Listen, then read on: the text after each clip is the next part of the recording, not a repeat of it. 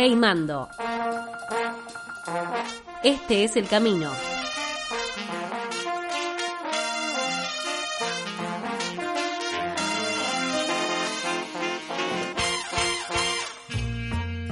Buenos días, buenas tardes, buenas noches, buenas madrugadas. Bienvenidos nuevamente a Hey Mando Podcast, versión análisis de cómics. Y aquí, como siempre, con mi amigo, mi hermano Rodrigo Fida. Buenos días, buenas tardes, buenas noches. Bienvenidos a, como dice Fede, este Hey Mando versión cómics. En este caso, en la segunda oportunidad veníamos de ver eh, el cómic de Obi-Wan y Anakin y ahora el de un tipo todo enmascarado, oscuro, un tal Vader, ¿no? ¿Cómo anda, Fede? A uno que pueden conocer porque lo vieron un par de veces, porque su imagen es apenas conocida.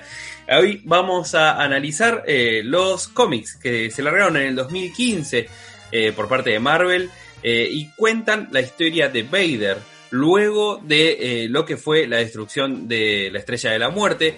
¿Y qué es lo que sucede? Porque hay algo que está bueno en los cómics de este universo expandido, que es lo que venimos hablando, que es que nos van a ampliar un poco toda esa información que nosotros teníamos sobre lo que sucedía. Pero ¿qué es lo que pasa? Terminó la película en New Hope con la estrella de la muerte destruida por un piloto X para lo que es el imperio.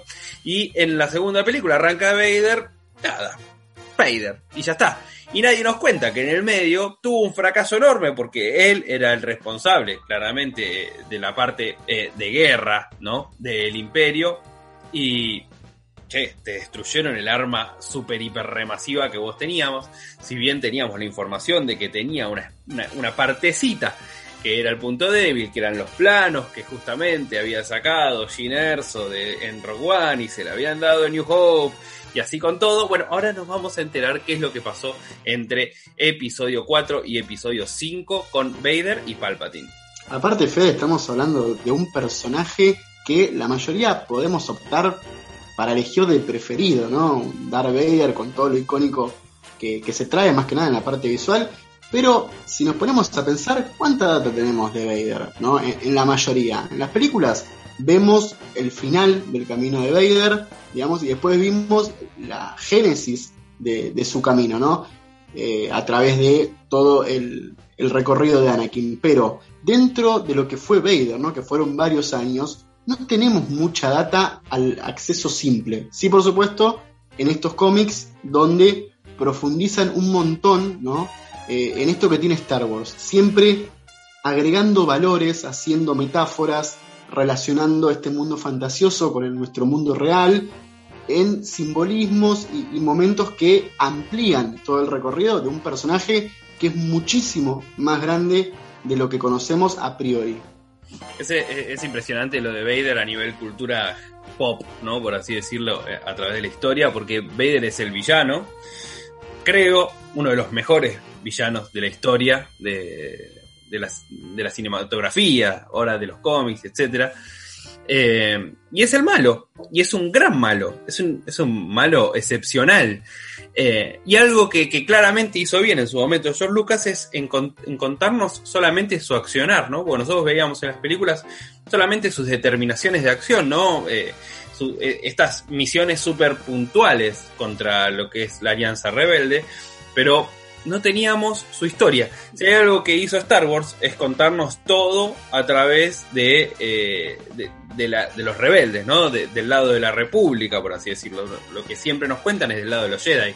A través de los universos expandidos nos empiezan a contar otras historias y en especial con Vader, con, esta serie de cómics, eh, nos cuentan, el, su personaje principal es justamente Darth Vader y nos da todos esos mini detalles en lo cual nosotros nos vamos a poner del lado de Darth Vader, claramente. Sí, algo que, hizo Lucas con nosotros es contarnos la oscuridad desde el lado de la luz, ¿no? Los personajes protagonistas van a ser los comillas buenos y en contraste y desde ese punto contarnos el mal. En este caso este cómic viene a ser lo inverso, ¿no? Viene a contar el mal, digamos, ante lo bueno o las pocas cosas buenas que van reflejando estos lugares de maldad absoluta, de autoridad, de terrorismo, si se quiere. Por ende, está bueno ver qué le pasó a Vader para terminar su ciclo como Anakin. Recordemos que Vader termina siendo un fantasma de la fuerza, a modo Anakin, ¿no? Que ahí el juez de fantasmas de la fuerza tenía un día tal vez medio bondadoso, ¿no? En ese día de decir, ok, listo, te tuviste veintipico de años haciendo cosas terribles, mataste un montón de pibites, y eso lo vamos a decir siempre, pero bienvenido acá al lobby Fantasma de la Fuerza, ponete cómodo, ahí está Obi-Wan, lo conoces muy bien, Yoda, también lo conoces, relaja, ¿no? Hay un poco de eso también. Me encantaría saber quién es el que, el que dice eso en lo que es la, ficción, ¿no? Porque ya sabemos que del lado de realizaciones es el amigo George Lucas, pero eh, sería interesante quién es el gatekeeper, ¿no? De, de, ese, de ese Force Coast. Eh, un Ewok. Es un Ewok. no, basta de Ewoks. Ya lo hablamos. Es un Ewok. Basta de Ewoks. Yo sé que el gremio de los enanos necesita sus puestos, pero no, por favor, eh, basta de Ewoks. Yendo específicamente a lo que es el cómic de Vader que se largó en el 2015, estuvo a cargo de Kieron Gillen, que es eh, el guionista de esta serie de cómics, es un inglés que ha estado a cargo de Iron Man, de cómics, de Iron Man, de X-Men dentro de Marvel, y eh, su dibujante es Salvador La Roca, un español que también estuvo dentro de Marvel con, con X-Men y con Iron Man así que vienen de lados parecidos. También está el que es el, de tintas, el encargado de tintas, que es Joe Caramanga, que siempre estuvo dentro de lo que es las partes de, Star Wars en los cómics. Eh, y realmente a nivel visual, vamos con, un pequeño detalle visual, no, a nivel visual me parece personalmente, es una apreciación hiperpersonal, me parece que es un toque superior a lo que veníamos viendo del cómic anterior de Obi-Wan y de Anakin. Tiene imágenes impresionantes, eh, lo que hablábamos de Vader anteriormente, justamente esto de que es, es una imagen icónica dentro de la cultura, eh, me parece que hace súper honor a eso, porque ver a Vader dibujado es, es, todo, es todo un desafío y es impresionante. Eh, dentro de los posts que vamos a subir de, de, este podcast van a ver ciertas imágenes que estuvimos seleccionando y que me parecen que son impresionantes a nivel dibujo. Son todos wallpaper, todos son todos wallpaper, todos los puedes poner en donde vos quieras, quedan, quedan hermosos. Son todos wallpaper, son todos póster, que a veces un recurso que puede ser un facilismo, ¿no? Tomar a Vader se dibuja eh, ya solo, bueno, no, es una exigencia doble en ese sentido, es como tener a, Messi o Maradona en tu equipo, es una exigencia más allá de un facilismo, y está bueno donde empiezan a, narrar la historia, una historia que nos va a acompañar por 25 tomos, dividido eh, de 6 en 6, eh, en lo que respecta a las diferentes partes que ahora vamos a ir eh, explorando, pero empieza el punto donde se destruye la primer estrella de la muerte, ¿no? Dentro del lado rebelde era la misión de repartir, de generar esperanza a toda la galaxia haciendo ese hito, ¿no? Pero del otro lado es, che, están justamente reuniendo fuerzas, tenemos que ir a los planetas para decir, che, se nos rompió, la destruyeron, pero acá estamos. O sea, están totalmente preocupados los imperialistas, Palpatine está como loco, eh, de hecho arranca humillando a Vader, en esta cuestión de estamos perdiendo fuerza, esto es grave en serio. Entonces está bueno centrar todo del lado, por así decirlo, oscuro. Eso me pareció que estuvo muy viola. Es un logro de, este cómic el tema de contarnos qué es lo que pasó mientras de un lado estaban festejando, que lo estaban contando a nosotros, bueno, creo que pasó del otro lado. Del otro lado, la, la misión de Tarkin había fracasado, con, con él también la estrella de la muerte que se había destruido. Eh, entonces, claro, bueno, del otro lado, el otro gran responsable de lo que era la parte del imperio eh, era Vader. Y el que fracasó fue Vader no, no, es un detalle que tenemos que, dejar de, lado. Vader era un Sith, claramente, eh, este, esta relación de dos que, siempre hablamos con, con, Palpatine y su aprendiz, Vader, eh, pero había logrado un tremendo fracaso. Ellos tenían la super arma para, para destrozar planetas de un solo tiro y de repente un X-Wing la explota. Entonces hay un fracaso enorme y obviamente un fracaso del aprendiz de, de, Palpatine, que es lo que nos viene a relatar estos primeros números del cómic, ¿no? Cómo como Palpatine empieza a degradar psicológicamente de una manera terrible a, Vader, haciéndole notar que tipo es un fracasado. Yo esperaba de vos eh, cierto rendimiento, vos sos el, ser perfecto dentro del lado de la oscuridad y tuviste todo esto que no lo viste venir. Entonces ese maltrato eh, está muy, muy específico en, en los primeros cómics y me parece que lo logra un montón porque Vader también de alguna manera empieza a sacar otro costado que nunca lo habíamos visto en las películas. Encima es relevado de su cargo y dado a el almirante Tae, posteriormente visto en las películas, el, ahorcamiento clave de Vader, eh, que, a ver, si Vader ya había tenido problemas, o mejor dicho, Anakin ya había tenido problemas con Obi-Wan en cuestiones de poder y de quién está al mando y quién es mejor y quién es peor, ahora Palpatine metiendo el dedo en la llaga, ampliando su lado oscuro, haciéndolo, no te digo un peón, pero ya no estaba al mando a la hora de la táctica de guerra, que eso es un conflicto que vamos a empezar a ver en Vader con Anakin, ¿no? Creo que un poco se centra este cómic en eso entre la ciencia y la fe, Anakin versus Vader, medio como que empieza a expandirse todo lo que le está pasando. Aparte, lo que tiene esta situación de que lo hayan puesto justamente a Tague, que a nosotros, cuando lo vemos en el cómic, ya automáticamente hacemos, porque aparte hay una viñeta en la que te recuerdan esa situación, de el desprecio de Vader hacia, hacia este humano.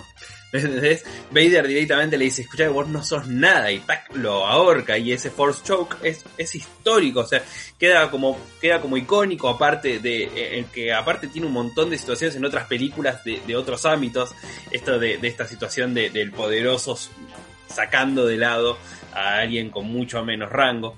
Eh, y ni hablar como, como después Star Wars mismo lo, lo reutiliza eh, entre el problema que, que, tiene Kylo Ren con el General Hux. Entonces, esto quedó así como muy marcado icónico y acá que te lo metan directamente a Tague por encima de, de Vader es, es, es, lo peor que le puede pasar a Vader y Vader hace chito la boca y empieza a, hacer todo lo, que ya nos va a empezar a contar el cómic.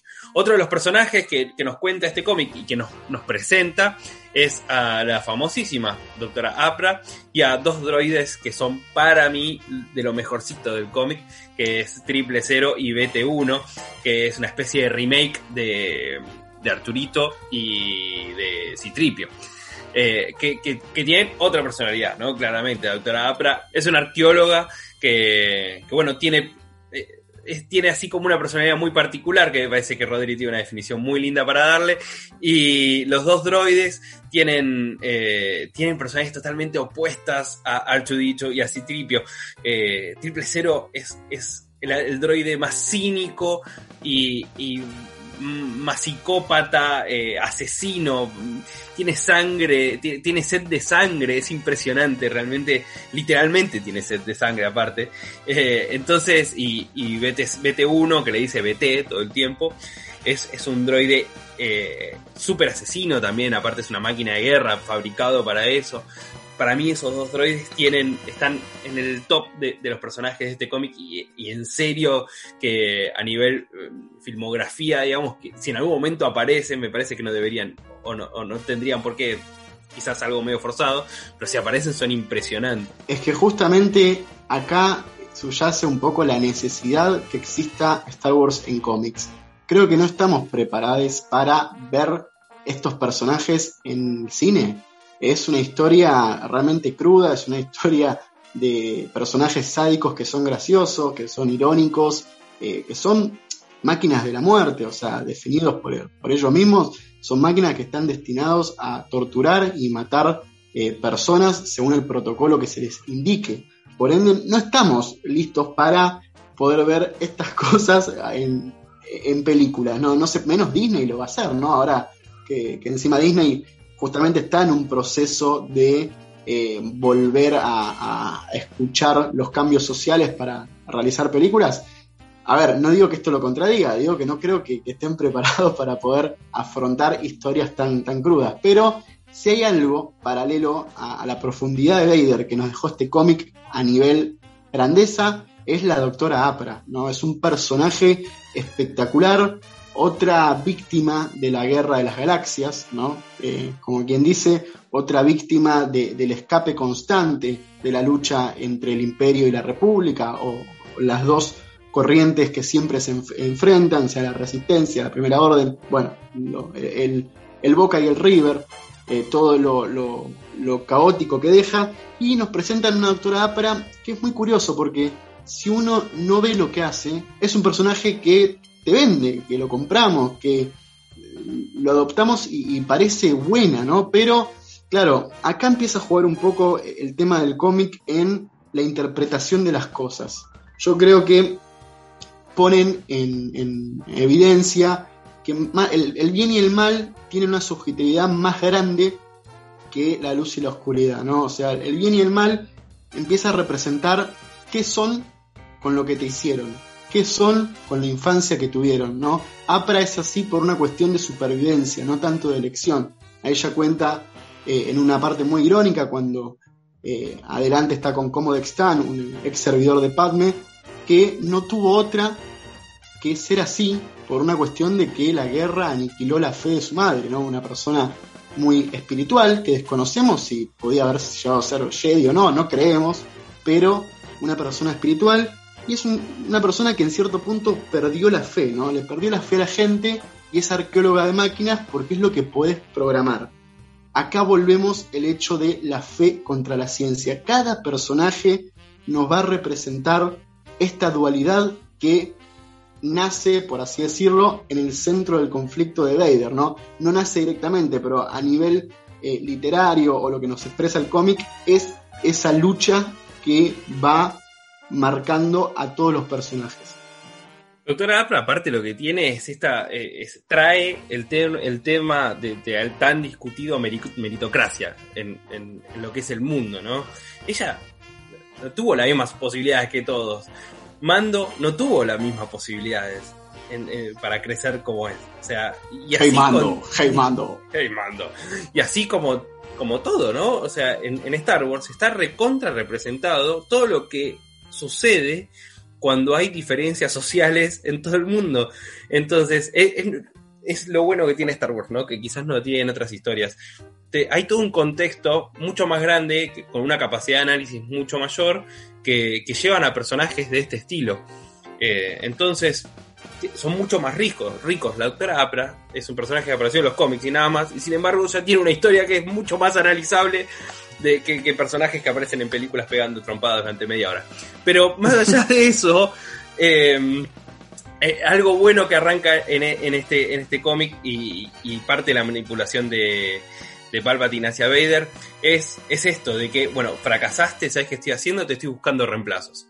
Y ahí es donde nos empiezan a contar el gran complejo que tiene este cómic que es el cuco de Vader, ¿no? Él opta por el lado oscuro por una cuestión de que quería sobresalir, él sentía que tenía una capacidad que no podía explorar y Palpatine le ofrece eso, ¿no? La, la, posibilidad de explorar el poder, de manipularlo y cuando se lo empiezan a sacar nuevamente es donde empieza a volverse loco. De acá, un poco, a Palpatine siempre lo marcamos como una persona hiper recontra inteligente, pero que se le va escapando un poco la tortuga, ¿no? En ese sentido, va plantando semillas que le favorecen y al mismo tiempo termina generando un árbol que lo único que le da es sombra, justamente, ¿no? Si seguimos la, analogía biológica de, de, la semilla.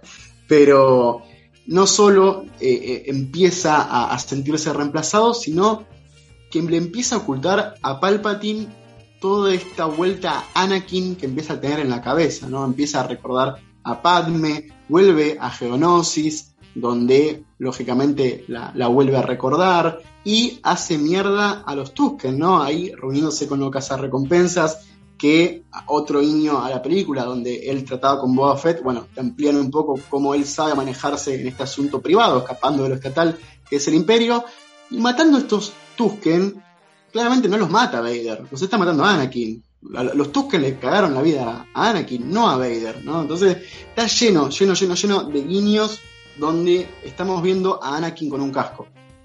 Acá es muy grosso en, en, el cómic eh, algo que vos ya venías eh, destacando como, como, tópico y que claramente es por ahí el tema, eh, que es esto de el problema de las, la, el contrapunto de la, de la, ciencia y la fe, y lo encarna muy bien Vader cuando le presentan a sus posibles reemplazantes, que son todos humanos máquinas, ¿no? Que hace este señor Silo 5, que además el cómic nos cuenta que es el creador de Vader, por así decirlo, es el que le dio la idea a Palpatine de tratar de agarrar esta cosa que había quedado toda quemada, pero llena de midiclorianos, y hacerlo máquina.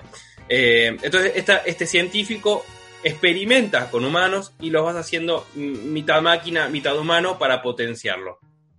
El, lo que logra en este caso es estas pequeñas frases que tiene Vader durante varias, varias partes del cómic, en la cual él resalta de que no entienden la fuerza. ¿Qué es lo que pasa? Silo es un científico y claramente no te ha relacionado para nada con el término de la fuerza eh, y lo desestima absolutamente. Volvemos a, la idea de que todos aquellos que son sensibles a la fuerza eh, son una especie de, magos, ¿no? Por así decirlo, dentro de lo que podría ser el mundo de Star Wars. Eh, y acá Vader termina, obviamente, logrando imponer la idea de que la fuerza es, es mucho más importante y, es mucho, tiene, tiene mucha más presencia que cualquier avance tecnológico que pueda tener en Star Wars y eso claramente, además, pareciera como que es, es el fruto de una idea que atravesó eh, películas, ¿no? Eso llegó después a, toda la última secuela que después el amigo JJ eh, logró destruir en, un montón de cositas, pero logra Vader con la fuerza sobreponerse a todas estas pequeñas partecitas que le puso Palpatine para que él pueda superarse. En el caso de JJ, digamos que no sería el autógrafo más pedido, ¿no? Dentro de lo que es el mundo de Star Wars. Y si hay algo que maneja Star Wars eh, dentro de la muerte, es la relación que tiene con la trascendencia. Dentro de los Jedi, la importancia de la muerte está en su trascendencia, está en la posibilidad de ser un fantasma de la fuerza, no solo por hablar con el protagonista futuro y recomendarle algunas skills de cómo tiene que hacer las cosas, sino en el sentido de alinear su energía con el resto, con el entorno, trascender hacia otro bien, hacia otro fin. En el caso de los Sith nos marca que es lo contrario, ¿no? Silo 4 y Silo 5, este ser que va reencarnando en diferentes cuerpos, con su misma conciencia, está alineado a lo que piensa Palpatine sobre los Sith, ¿no? que la trascendencia no viene a ser unir la materia a el universo, sino que es permanecer, permanecer, permanecer. Que acá tenemos que pensar que tiene un poco de lógica con la reaparición de Palpatine en las secuelas. Lógicamente, los climas están, o sea, creo que Scooby-Doo genera más clima e intriga que eh, eso que Scooby-Doo tiene eh, un, hilo muy sencillo, ¿no? Al final eh, son 20 bolsas hasta que la 21 es el villano que, es, ¿no? Como que tiene varias máscaras. Pero bueno, tal vez tiene más lógica en ese sentido, pero está conectado con esto que también vimos en Clone Wars, donde Palpatine es un tipo que se centra en la ciencia, que se centra en investigar la materia y transformarla a su beneficio contrario a Yoda, que es su materia hacia el resto y ser parte de lo otro, ¿no? Entonces, también está esta cuestión de trascendencia que marca Star Wars a través de la muerte, que está bueno, ¿no? O sea, te están hablando de la muerte, te están hablando de la muerte, te están hablando de la vida, lógicamente en este caso en un mundo de ciencia ficción, pero son valores que podemos analizar y darle eh, tinte que nosotros queramos. Dentro de, las creaciones de, Silo hay dos gemelos, o un par de gemelos, que son Ayolin y, y, Morit, y que me parece que es otro de los que está bueno como debatir, porque son dos personas que no son sensibles a la fuerza, pero que aún así son portadores de sables láser algo que nosotros veníamos analizando, que era el tema de, bueno, a ver, el, sable láser, ¿pueden usarlo aquellos que no son sensibles a la fuerza? Bueno, eh, tenemos un par de casos. El caso de Finn, por ejemplo, en, lo que es la, secuela, eh, en donde nos deja, las películas al menos nos dejan con la duda de si era sensible a la fuerza o no, si era lo que le quería decir a, a Rey antes de que se enfrente con Kylo Ren, o que le quería decir que estaba enamorado de Poe Dameron, no lo vamos a saber, pero el especial de Navidad de Lego que sacó Disney nos muestra a, Finn eh, blandiendo un, sable láser y, siendo entrenado por, por Rey. Eh, pero en este caso son dos personajes que está claramente demostrado que no son sensibles a la fuerza y usan eh, el sable láser que claramente aparte Vader lo que tiene de piola es que los recontra degrada diciendo mira la verdad que ustedes son dos don nadie con un sable láser y así es como cuando se enfrentan no, tiene grandes problemas. todos los que leímos este cómic y vimos a este grupo de este escuadrón, ¿no? Medio pete, ¿no? Este escuadrón pete. ¿Quién dudaba que alguno le iba a poder ganar a Vader? O sea, Vader puede ganarle a, al triple que eso, puede ganarle a cualquiera. Vader es la persona más fuerte de la galaxia, sin ninguna duda, dentro de los que son Sith, Jedi o este grupo que no tenía chance, no tenía chance alguna, pero es interesante como el intento de el creyente de la ciencia quiere prescindir de la fe, ¿no? Y es esta prueba de decir, sí, no, sí, no, eh, no, no podés, eh, macho Silo, no podés hacerlo. Sos el creador de Vader, eso es tu mejor currículum, todo el resto no tiene sentido, pero Vader no solo se lo demuestra, sino que se lo demuestra él mismo, ¿no? O sea, Vader no tenía resuelto, resuelta toda esta cuestión y lo va a resolver a través de este cómic. Eso me parece que es lo que viene a traer en el lado de Vader. A través del cómic vemos que Vader toma decisiones propias, ¿no? Eh, arma como planes por fuera de lo que había acordado originalmente con Palpatine, como es robar créditos, aliarse con Apra y que Apra sea su, su, espía, eh, el tema de enfrentarse y, y obviamente matar y sacarse de encima a estos posibles reemplazantes, que sobre el final del cómic queda como establecido que era el objetivo de Palpatine, ¿no? A Palpatine todo eso se lo termina confesando Apra, eh, a, Palpatine de todo lo que había hecho Vader, eh, y ahí es donde Palpatine le comenta a Vader que era él lo que estaba buscando, ¿no? Sacar todo ese odio y que todo ese odio lo haga mucho más fuerte en el lado oscuro algo que después sabemos que también Apra había eh, planificado de alguna manera, porque ella lo había de alguna manera traicionado a Vader y era obvio que Vader se la iba a agarrar con Apra. Eh, entonces Apra necesitaba pensar que Vader la mataba, pero obviamente eso no sucedió y terminó escapándose con los, con los droides tantos quiero. Eh, pero toda esta situación que te va contando es, es este entrenamiento que le sigue haciendo Palpatine a Vader una vez que es Vader y una vez que sí. Eh, pero cómo sigue tratando de, hacer que Vader saque todavía mucho más su enojo, su odio eh, y, que se adentre mucho más al lado oscuro. Otro de los detallitos que me encanta del cómic es cómo te van mostrando la dualidad Vader-Anakin. Para nosotros, eh, nosotros teníamos en Vader solamente la imagen de las películas, ya lo hemos dicho, y en las películas es Vader, o Anakin. Eh, como dos personas absolutamente diferentes o como dos cosas absolutamente diferentes. Y acá en este cómic está muy bueno cómo te van mostrando que Vader todavía tiene Anakin adentro y cómo tiene este problema inconcluso con, con Padme, cómo descubre que Luke es su hijo, todavía en este cómic no sabe que, que, Leia es su hija, pero acá se descubre que, que, que Luke sí lo es y que Luke su hijo es el que destruyó la estrella de la muerte. ¿Cómo se entera de eso? ¿Cómo se enoja con Palpatine que no se lo haya dicho? Eh, ¿Cómo se entera de eso? Está muy bien hecho, está muy bien hecho cuando Silo lo, desactiva, porque es una máquina y es un detallito nuevo que todos pensamos, bueno, si es una máquina, ese botoncito rojo que tiene en el pecho es para desactivarlo. No, había un controlcito remoto que lo tenía Silo y lo desactiva y la fuerza. Y Anakin se terminan de convertir en Vader. Eh, todo, ese, todo ese paso de ideas me parece que por sobre todo es lo más interesante que tiene el cómic.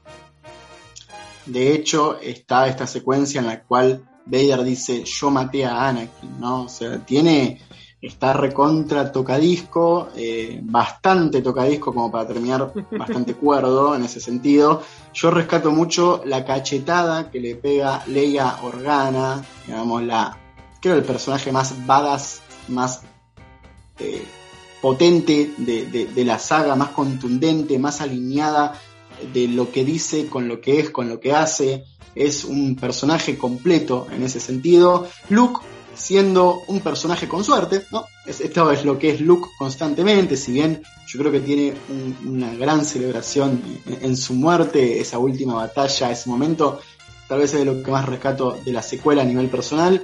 Eh, y por último, Apra, ¿no? Apra, qué personaje espectacular para piquear y ampliarlo en un spin-off, ampliarlo en una película, ampliarlo en una serie.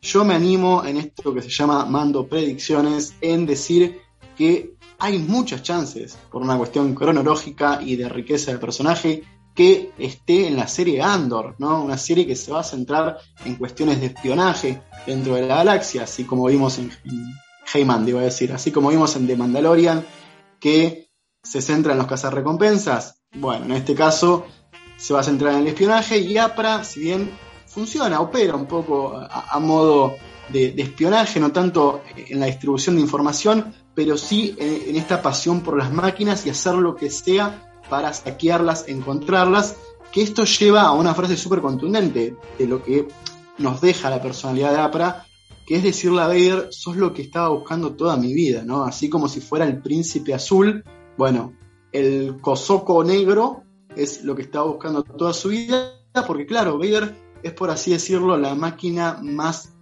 perfecta o, destructora de la galaxia y ella ya solo prefiere manejarse con cuestiones empíricas, con cuestiones que son así y listo, que tiene el control, ¿no? Porque dejó de creer en las personas que toman decisiones y, van de un lado para el otro. Entonces, Apra es una persona solitaria que sus mejores amigues son los droides y Vader en ese caso es eh, su amor imposible, ¿no? Su, su, amor que sabe que nunca se va a concretar. Y es, interesante ver cómo un personaje súper simpático eh, opta por ese camino, no por una cuestión de ira, no por una cuestión de maldad, sino de supervivencia. Entonces está bueno esto que decía vos, de la meritocracia y demás, de lo que a veces eh, los, los, residuos, las cosas que hace, que a APRA logran hacer eso, ¿no? Hacer un personaje simpático y carismático, pero con elecciones que tal vez no tomarían otros personajes simpáticos y carismáticos, como por ejemplo Luke. Qué pedazo de boteo que hace durante todo el cómic Abra a, a Vader es, es impresionante, es llamativo. Aparte, de, pensen que Star Wars no es una, no es, no es una historia en la que prime lo sensual o, lo sexual y, y Abra claramente lo, lo, tiene. Es un personaje hipersensual dentro de, lo que es eh, su fisonomía y súper hegemónica aparte. Y, pero, pero el beboteo que tiene con Vader es todo el tiempo le, le dice que qué quiere que haga, hago lo que usted quiera, es impresionante, es, es además interesante. Eh, otro, lo último que me encantaría destacar de acá es que, eh, a diferencia de lo que habíamos analizado en el cómic anterior de, de, Anakin y de Obi-Wan, era que, vemos cómo se resultan las, eh, las misiones en el lado de la fuerza luminosa. Ahora de repente nos vemos como hay una estructura muy similar en el, eh, en el lado oscuro de la fuerza, ¿no? Eh, y esto Star Wars también es condescendiente, porque una de las cosas que a mí más me gusta de, de Ryan Johnson en, en, The Last Jedi es esto que muestra cómo los dos lugares operan parecido, ¿no? En ese momento en, en Canto Bight que, que, le muestra que hay, que hay alguien que le vende eh, armas tanto al imperio como a la fase rebelde. Y acá lo mismo, ¿no? Funciona muy parecido, hay, hay misiones a las que tienen que ir, hay un cabeza que, que va a ir mandando a sus súbitos, es, es una... Es, es, algo muy, muy piramidal, ¿no? Con, con, gente a cargo y así va subiendo hasta que haya uno en, eh, a cargo de todo. Eh, entonces, cómo va funcionando bastante parecido y cómo tiene, tiene características muy similares. Eh, me parece que está bueno que el cómic te lo, te lo relate porque fuera de Clone Wars o de Rebels, eh, no, no, te suele contar esta historia, la, las películas no, no, tienen la dedicación de hacerlo, las películas tampoco. Eh, entonces, está bueno como, lo complementan para mí. Está bueno y, y, vuelvo a repetir esto de sentarnos, de contar la historia a través de, comillas, los malos, ¿no? Eh, ¿Qué se hace? Porque bueno, ya sabemos toda la historia y es una cuestión de ampliar. Si esto se presenta de esta manera en una película, por ejemplo, y pueden cometer el error de, hacerlos quedar como los buenos, ¿no? O sea, difícil, ¿no? Porque hacen cosas terribles, pero siempre la lógica es hacerlo al revés y mostrar lo malo condensado con los protagonistas. Pero una historia espectacular, eh, un camino de APRA que comienza y continúa, ¿no? O sea, APRA eh, después de, del intento de Vader de, de matarla, ¿no? Eh, cae en el truco mental de Apra, que siempre le había dicho que quería morir por un sable, eso lo hace a propósito porque sabía que no le iba a dar el gusto, entonces termina rescatada del espacio por su escuadrón droide, más este Wookiee eh, negro que también se suma al team up. Así que vemos la continuación de, de, APRA, que es recontra más que interesante. Ojalá que piquen este lugar para continuar. Es un cómic de Marvel, así que hay muchísimas chances de que eso pueda pasar. Eh, pero, insisto con eso, mi conclusión es la eterna pregunta que atraviesa un montón de obras, no solo en Star Wars, eh, es algo generalizado, que es la fe contra la ciencia, ¿no? La ciencia que se plasma dentro de, la Tierra o dentro de, la vida y la fe que trasciende hacia la muerte, ¿no? Son esta lucha de pensamiento Sith, de pensamiento Jedi, que atraviesan los personajes y Vader en cierto punto reúne las dos cosas. Vader puede llegar a ser el elegido por esta cuestión de haber palpado y llegado al extremo de las dos artes, ¿no? de, estas de estas dos artes que fusiona en sí y como es un simple ser humano, eh, lo rompen al medio, ¿no? Pero eh, sabemos cómo es el desenlace, termina, comillas, matando a Palpatine para rescatar a Luke, porque Luke es un tipo con suerte, insisto con esto, eh, por ende, está buenísimo este cómic y continuaremos, ya veremos si con el próximo de Vader, arrancamos por este por una cuestión estratégica, pero eh, veremos si vamos por aquí o ampliamos APRA, dejen en los comentarios como siempre, los leemos y justamente vamos a elegir en base a, lo que estén queriendo escuchar, que es la idea, que lo hagamos entre todos. Exactamente, la verdad es que yo lo disfruté muchísimo. Leer el cómic, eh, para mí es un mundo casi nuevo eh, y estoy disfrutando muchísimo todo lo que es este universo expandido que nos dan los cómics y que nos permite saber muchos más detalles de esta historia que tanto nos apasiona. Eh, así que te agradezco un montón por, por toda esta charla hermosa que hemos tenido mi hermano Rodrigo Fía. Hasta luego, hasta el próximo episodio.